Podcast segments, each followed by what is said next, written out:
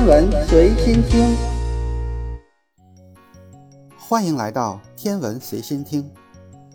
在人类没有走出地球之前，我们对地球之外的世界几乎一无所知。可是，随着人类走进科技时代，在科技的帮助上走出地球之后，我们才发现，原来地球之外的世界是如此的精彩和浩瀚，而地球在这个浩瀚的宇宙是那么的渺小。当人类看到浩瀚的宇宙的时候，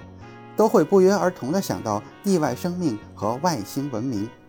在科学家的认识里，浩瀚的宇宙有着无数跟地球相似的类地行星，那么存在地外生命和外星文明也是大概率的事件。可是，随着科学家对宇宙探索的不断深入，又发现了一个新问题。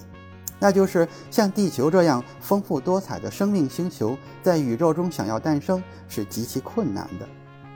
有可能在宇宙中存在着非常多的生命星球，可是大部分的生命星球都只是一些简单的生命，很难在后来完成生命的漫长进化和演化，最后成为像地球这样的美丽生命星球，甚至诞生出智慧的生命。要知道。地球早期生命诞生于三十八亿年前，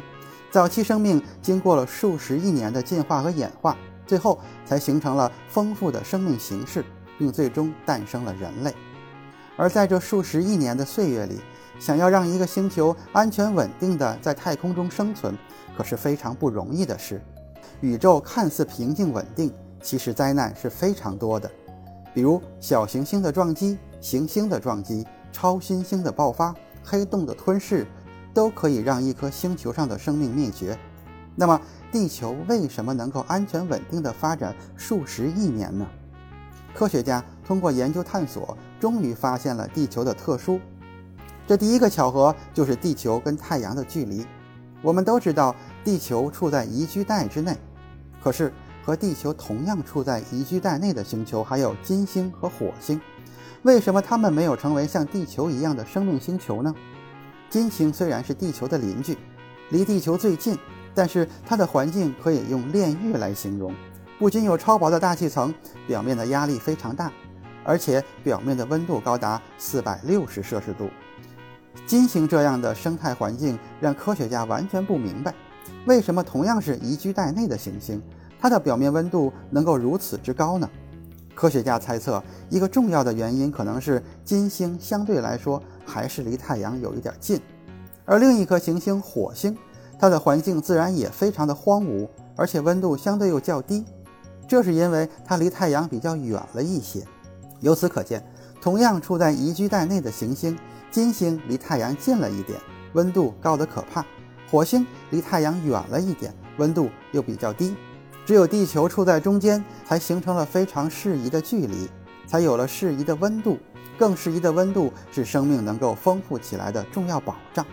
如果地球和太阳的距离比现在再近一点，或者再远一点，虽然有可能也会诞生生命，但是生命想要一直延续并最终诞生出智慧生命的难度就非常的大了。有可能生命在演化到半路的时候就灭绝了，成为了荒芜的星球。第二个巧合，地球的前方有一颗巨大的木星，相信很多人都听说过木星是地球的保护神。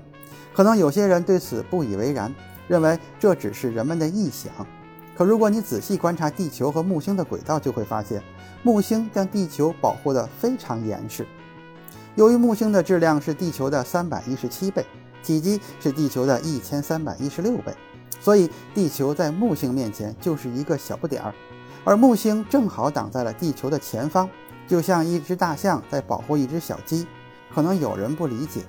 木星挡在地球前方有什么用呢？那用处可大了去了。最大的作用是为地球挡住了撞向地球的小行星或者是彗星。我们都知道，太阳系是一个小行星数量多到恐怖的星系，有数不尽的小行星分布在小行星带和柯伊伯带里。经常会有大小不等的小行星会脱离轨道向地球方向撞来。如果没有木星的阻挡，地球早就不知道被小行星撞击多少次了。而小行星的撞击威力是巨大的，足可以引发一次巨大的生物大灭绝灾难，比如六千五百万年前的恐龙灭绝，可能就是小行星撞击造成的。现在有了木星的保护，只要撞向地球的小行星在经过木星的时候，基本都会被其强大的引力拉扯，要么坠入木星，要么被捕获成为木星的卫星。木星能够有那么多的卫星，大部分都是这么来的。第三个巧合，地球旁边有个巨大的月球，月球是地球唯一的天然卫星。如果是正常比例大小的卫星，对地球的影响自然不会太大。可奇怪的是，月球相对于地球来说，它太大了，大到让科学家都感到不可思议。月球的直径是三千四百七十六千米，是地球的十一分之三，体积只有地球的四十九分之一，质量约为七千三百五十亿亿吨，相当于地球质量的八十一分之一。这个对比可能不少人看来还看不出什么，可是如果拿其他行星跟其卫星的大小做对比，就能看出非同寻常的东西。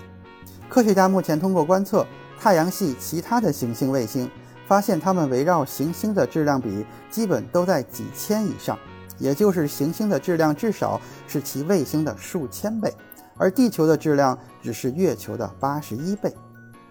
正常情况下来说，月球和地球的这种质量比是不大可能成为地球的卫星的，因为这么大质量的卫星一旦靠近行星，百分之九十九的概率都会被其引力拉扯，然后撞击到行星上面，而不是成为卫星。可是月球却做到了非常不可思议的这百分之一的概率，到底是如何做到的呢？现在科学家也不清楚。地球身边有一个质量比较大的卫星，对地球的影响自然就非常大了。其中一个重要的影响就是产生了地月潮汐力，这个潮汐力使地球的自转速度不断的变慢。要知道，刚刚诞生的地球自转速度是非常快的，自转一圈可能只有几分钟。如果地球的自转速度不能慢下来，达到一个比较理想的情况，那么生命的诞生和延续就会变得非常困难。因为生命的生存需要生物钟，没有这个可是不行的。所以，当月球来到地球身边的时候，地球的自转越来越慢，才有了后来生命星球的诞生。而地球能够有现在稳定完美的生态系统，月球的潮汐力起到了重要的作用。如果没有月球，那地球的潮汐力提供者就会变成太阳，那个时候可就非常糟糕了。要知道，金星的潮汐力就是来自于太阳，所以金星变成了现在的样子。月球还有另外的一个作用，那就是阻挡一部分陨石的撞击。我们看到月球上密密麻麻数不尽的陨石坑，就能够明白。撞击月球的陨石有多少了？今天的天文随心听就是这些，咱们下次再见。